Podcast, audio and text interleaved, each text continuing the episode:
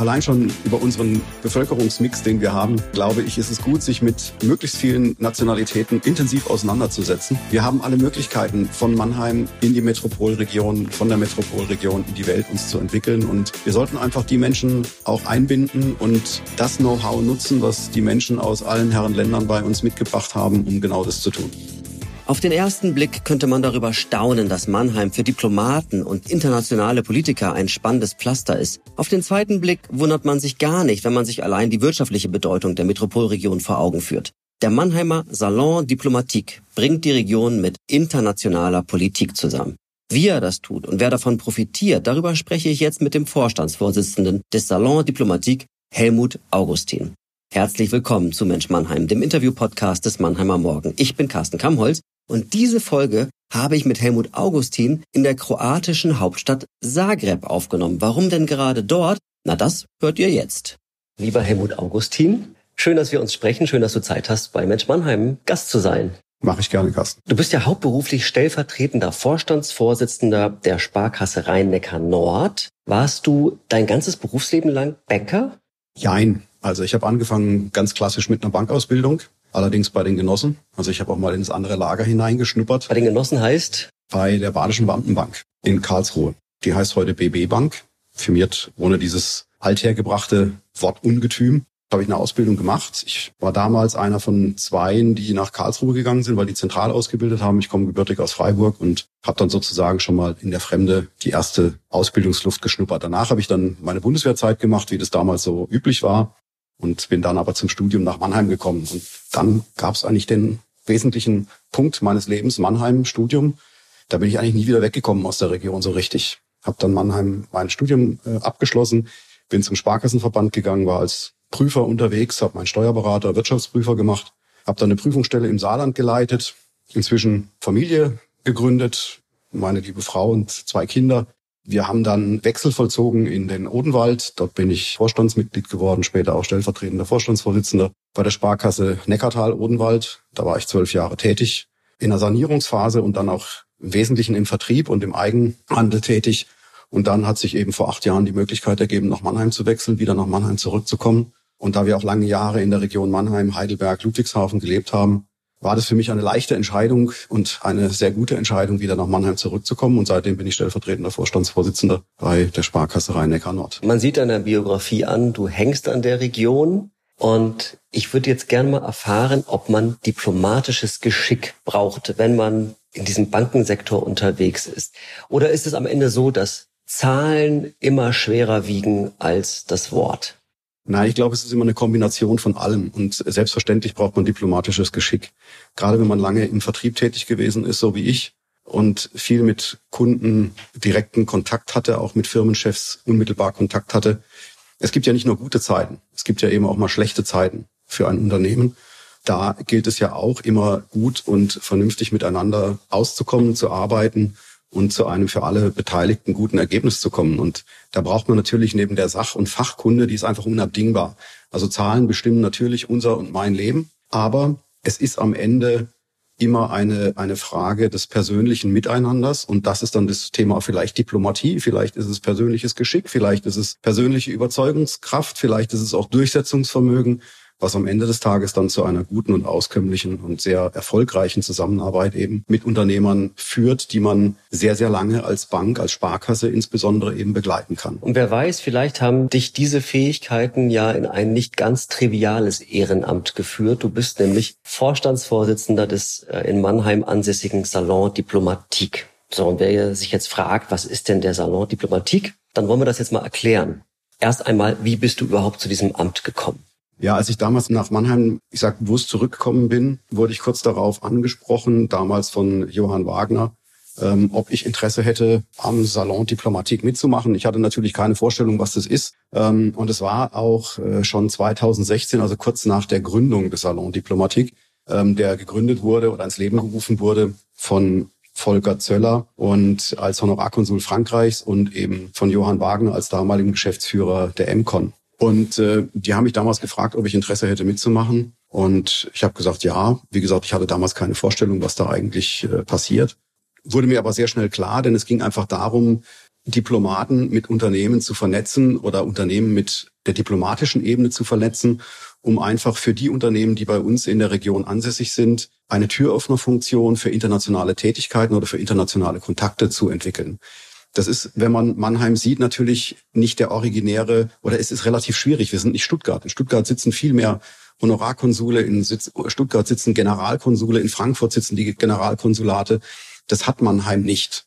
Als zweitgrößte Stadt Baden-Württembergs war dann natürlich die Überlegung naheliegend, gibt es eine Möglichkeit, so etwas zu kompensieren. Und wir versuchen mit dem Salon Diplomatik, und ich glaube, es ist uns auch ganz gut gelungen, diesen internationalen Flair nach Mannheim zu holen und den Unternehmern eine Plattform zu bieten, in einen Austausch mit einem Land, mit einem Botschafter zu gehen, das für sie von Interesse sein könnte. Das muss nicht so sein, aber wir haben schon die Erfahrung gemacht, dass aus diesen Kontakten durchaus sehr viele nutzbringende geschäftliche Resultate letzten Endes dann auch erzielt werden konnten. Also man hat sich mit den Ländern intensiver auseinandergesetzt und ist dann auch gegebenenfalls zu einer Investitionsentscheidung gekommen. Und das ist natürlich einfacher, wenn ich die handelnden Personen kenne, beziehungsweise wenn ich auch einen unmittelbaren Zugang zu politischen Entscheidungsträgern habe. Und der Weg führt entweder über die Generalkonsuln oder über die Botschafter. Ich könnte jetzt ja gehässig mal fragen, ist so eine Aufgabe der Knüpfung von internationalen Kontakten zu spannenden Persönlichkeiten aus Diplomatie und Politik nicht Aufgabe der Stadt selber? Warum macht das nicht das Rathaus oder möglicherweise unsere ja gar nicht so schlecht ausgestattete Metropolregion mit Verein, Verband und GmbH. Warum braucht es dann on top noch diesen Salon? Offenbar braucht es den ja. Ob es ihn braucht, müssen alle beurteilen, die an den Veranstaltungen teilgenommen haben. Und die Anzahl der Teilnehmer ist, glaube ich, so, dass man zu dem Ergebnis kommen kann, er wird zumindest angenommen und er wird gebraucht. Natürlich macht auch die Stadt und was die Metropolregion macht, kann ich nicht äh, beurteilen, die Stadt macht auch ihre Veranstaltungen, hat auch ihre Formate für internationale Kontakte. Aber dort sind manchmal oder dort ist der Fokus möglicherweise auch ein etwas anderer. Und bei uns steht im Vordergrund der Kontakt aus wirtschaftlichen Überlegungen heraus. Es geht nicht um Weltanschauung, es geht nicht um Überzeugungen oder ähnliches mehr, sondern es geht darum, einen Kontakt für die Wirtschaft herzustellen. Deshalb ist es ein bisschen ein anderes Format möglicherweise, als dies dann bei städtischen oder auch bei anderen politischen Veranstaltungen der Fall ist. Da geht es dann vielleicht mehr um Politik. Das spielt bei uns eigentlich nicht die große Rolle. Helmut, wenn man dann Wirtschaft mit internationaler Politik verknüpfen will, auf wen geht man zu? Also welche Aktivitäten sind da besonders wichtig? Welche Persönlichkeiten braucht man da, damit man sagen kann, das ist auch erfolgreich? Also wir haben natürlich äh, den Vorteil, dass über den Honorarkonsul äh, Frankreichs Volker Zöller und auch den Honorarkonsul Italiens Dr. Jürgen Kütemeyer wir einen Zugang in das konsularische Chor haben. Über lange Jahre wurden wir sehr positiv und sehr freundschaftlich begleitet von Dr. Ranko Vujacic, der ehemalige Botschafter Montenegros, der auch sich unglaublich verdient um den Salon gemacht hat und der uns sehr viele Kontakte hergestellt hat. Sonst hätten mit Sicherheit die ein oder andere Veranstaltung gar nicht stattfinden können. Man braucht einen Zugang in das konsularische Chor. Dazu pflegen wir auch die Kontakte ins konsularische Chor über unsere beiden Honorarkonsuln. Und äh, man, man wächst da im Laufe seiner Tätigkeit in diesen Verein natürlich auch in diesen Kreis hinein. Es ist gut, wenn man eben auch dann weitere äh, Kontakte zu Honorarkonsuln aufbauen kann, die dann wiederum direkt mit ihren Botschaftern äh, Kontakt aufnehmen, eine Anfrage unterstützen können von unserer Seite, wenn wir eben darum bitten, dass ein Botschafter nach Mannheim kommt, um einen Vortrag zu halten oder um die eine oder andere Firma zu besuchen, beziehungsweise direkten Kontakt herzustellen. Wir machen ja dann auch immer so kleine, ich nenne es mal das ganze zehn oder zwölf Augengespräche, wenn die Botschafter ähm, nach Mannheim kommen, wo wir einfach gucken, welche Unternehmen passen dazu, welche Unternehmen haben ein Interesse an diesem Land, das der Botschafter gerade vertritt. Es baut sich über die Zeit auf, der Kontakt. Schwierig ist es manchmal, weil die Botschafter immer wechseln. So nach drei bis vier Jahren äh, kommt ein neuer. Aber das gibt natürlich auch für die die Möglichkeit, einen neuen Kontakt aufzubauen. Wie wird man Mitglied? Also braucht man überhaupt eine Mitgliedschaft, um das, was ihr da an Verknüpfungsarbeit leistet, mitzubekommen? man braucht nicht zwingend eine Mitgliedschaft. Wir haben Fördermitglieder bei uns, äh, die die Arbeit des Salons unterstützen. Es gibt äh, persönliche Fördermitgliedschaften und es gibt Firmenfördermitgliedschaften. Diese sind ein bisschen unterschiedlich bepreist, aber es gibt eben auch einen großen Freundeskreis des Salons aus der Wirtschaft, in der Wirtschaft, die auch regelmäßig zu diesen Veranstaltungen eingeladen werden. Ähm, natürlich freuen wir uns über jeden, der die Arbeit des Salons als ähm, eingetragener und gemeinnütziger Verein durch seine Fördermitgliedschaft entsprechend unterstützt. Was kostet denn der Spaß, um das sozusagen? Ja, es ist nicht ganz günstig, aber ich glaube, es ist seinen Preis wert. Eine persönliche Mitgliedschaft kostet 1000 Euro im Jahr und eine Firmenmitgliedschaft, Firmenfördermitgliedschaft kostet 1500 Euro im Jahr. Aber hat schon jemand gesagt, das hat sich für mich gar nicht gelohnt, bei euch Mitglied zu werden? Nein. Und im Gegenzug haben genug Protagonisten, Mitglieder, Fördermitglieder schon gesagt, wunderbar, ich konnte ganz wichtige Kontakte und geschäftliche Verbindungen und Ergebnisse dadurch erzielen? Ja, das gab und gibt es immer wieder was uns natürlich äh, sehr freut, weil das ist ja auch ein bisschen der Sinn und Zweck unserer Aktivitäten. Und äh, insofern, wir haben eine sehr stabile Mitgliedschaft. Und ich glaube, das zeichnet auch diesen Verein, unseren Salon Diplomatik aus, weil die Mitglieder wissen, was sie an uns haben. Lieber Helmut Augustin, wir befinden uns gerade in Kroatien und wir führen dieses Gespräch in Zagreb, der Hauptstadt. Und man muss sagen, es ist eine Premiere, weil der Salon zum ersten Mal auf Reisen gegangen ist mit einer Delegation aus Mannheim und Baden-Württemberg mit Unterstützung äh, vom Generalkonsulat in Stuttgart der Kroaten. Warum diese Reise hierher? Wir haben vor ungefähr anderthalb Jahren eine Reihe an Vorträgen aufgelegt, die angefangen hat mit dem damaligen stellvertretenden Premierminister von Montenegro, äh, mit Dr. Dritan Abasovic. Der ist übrigens heute Premierminister in Montenegro. Und der hatte uns Ende 21 mit einer vierköpfigen Delegation, fünfköpfigen Delegation besucht. Montenegro ist ein kleines Land, aber durchaus ein interessantes Land, weil es damals eben auch NATO, in die NATO eingetreten war vor nicht allzu langer Zeit. Ist NATO-Mitgliedstaat, aber noch kein EU-Land. Aber das Interesse hat eben auch in die EU einzutreten. Und äh, er hat uns besucht und wir haben vier Tage lang die Region besucht und bereist. Mannheim, Heidelberg. Wir haben die Existenzgründerzentren angeschaut. Wir waren in verschiedenen Firmen und haben ihm einfach mal gezeigt, wie die Metropolregion ausschaut und welche Firmen in der Metropolregion gegebenenfalls auch für ihn von Interesse sein könnten. Und äh, das hat uns dazu geführt, dass wir gesagt haben, wir möchten uns eigentlich dem südosteuropäischen Raum etwas intensiver nähern und haben dann versucht, weitere Botschafter eben zu finden, die diesen Raum repräsentieren und konnten dann den Botschafter von Slowenien, damals war das der Herr Brutt, und äh, den Botschafter von Kroatien, den Herrn Gordon Bakota, für einen Vortrag bei uns gewinnen, hatten dann auch noch den hohen Repräsentanten von Bosnien und Herzegowina bei uns zu Gast. Und äh, insofern war das dann eine relativ abgerundete Veranstaltungsreihe. Über diesen Kontakt zu dem Botschafter Kroatiens ähm, haben wir einen sehr guten Kontakt zum Generalkonsulat Kroatiens in Stuttgart aufgebaut, zum Ivan Sablic. Ich möchte eigentlich sagen, fast schon heute, ja, es ist ein freundschaftlicher Kontakt. Wir stehen in, in wirklich regelmäßigem Austausch und äh, dadurch, dass die kroatische Gemeinde in Mannheim ja auch eine sehr große ist, nämlich knapp 7000 Menschen in Mannheim sind Kroaten.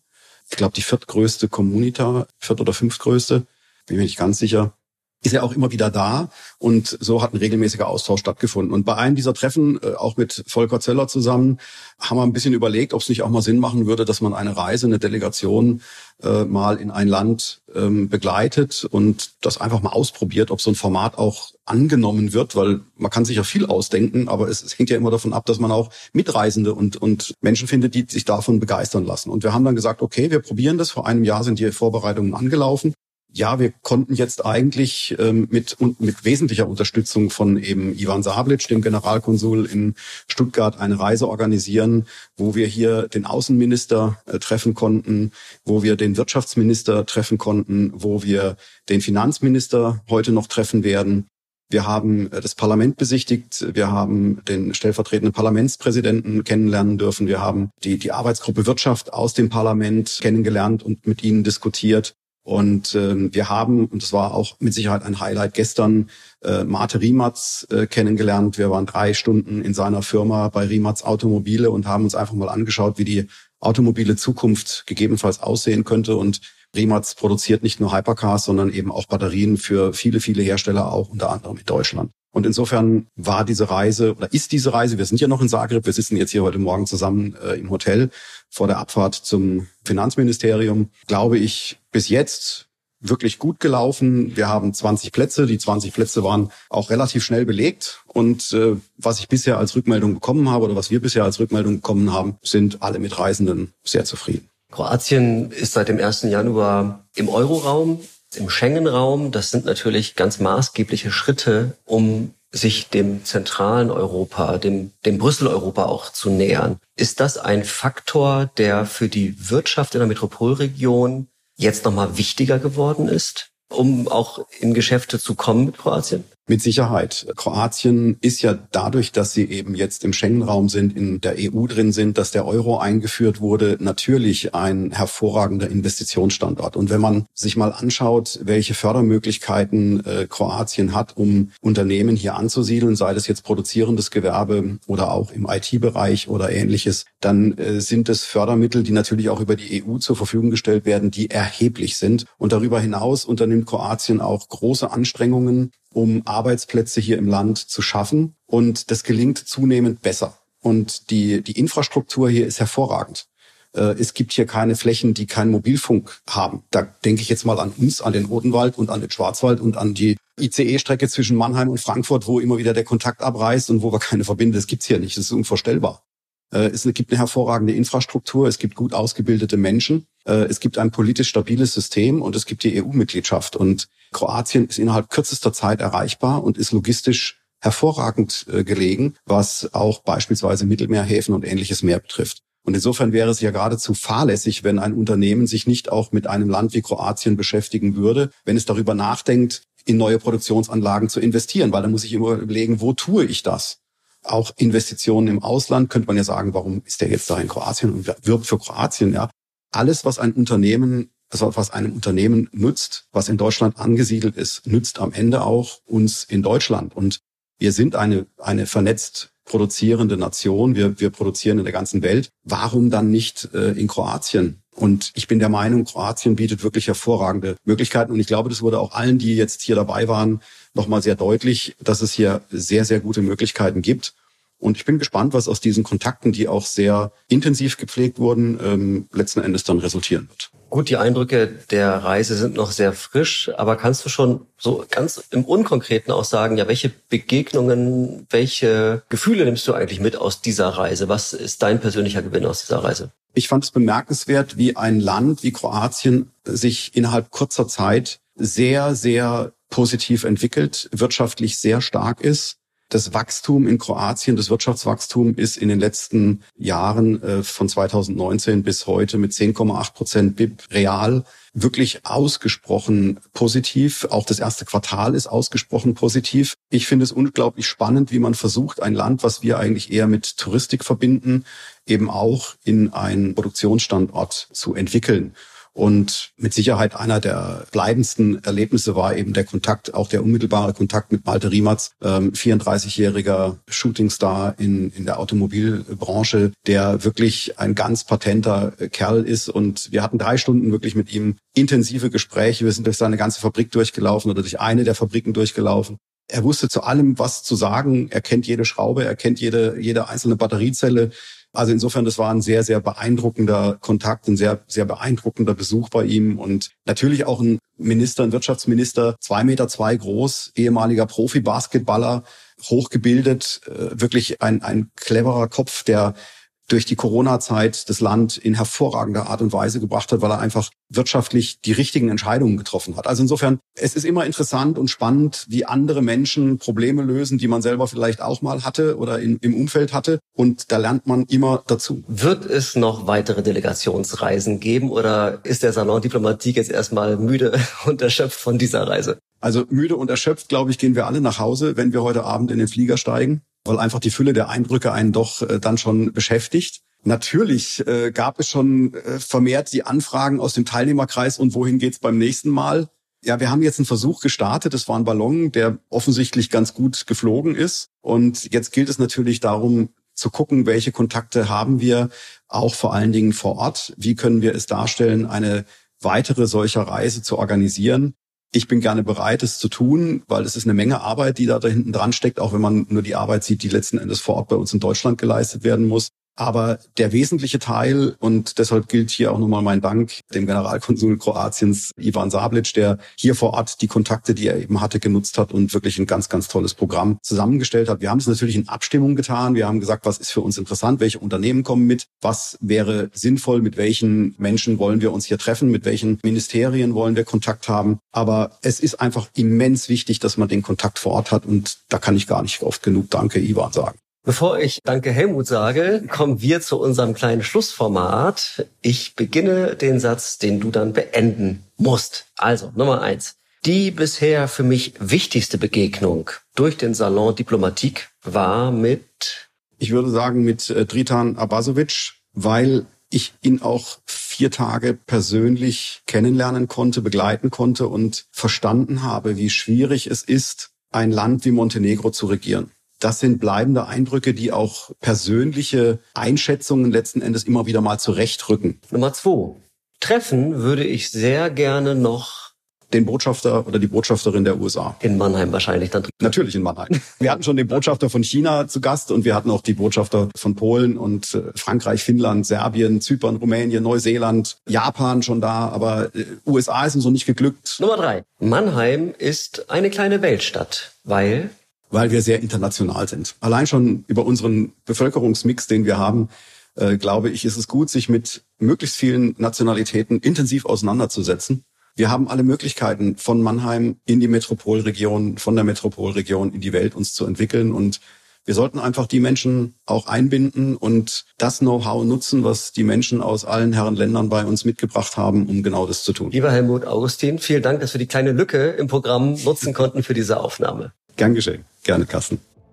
Das war Mensch Mannheim. Danke fürs Zuhören, eure Treue. Ich hoffe, wir sehen uns bei Mensch Mannheim live am 17. Juli um 19 Uhr im Mannheimer Technomuseum. Der Abend mit Peter Kurz, dem scheidenden Oberbürgermeister. Wer dabei sein will, alles zur Anmeldung findet ihr unter mannheimer-morgen.de slash podcast oder in den Show Notes. Bis dahin, euer Carsten Kamholz.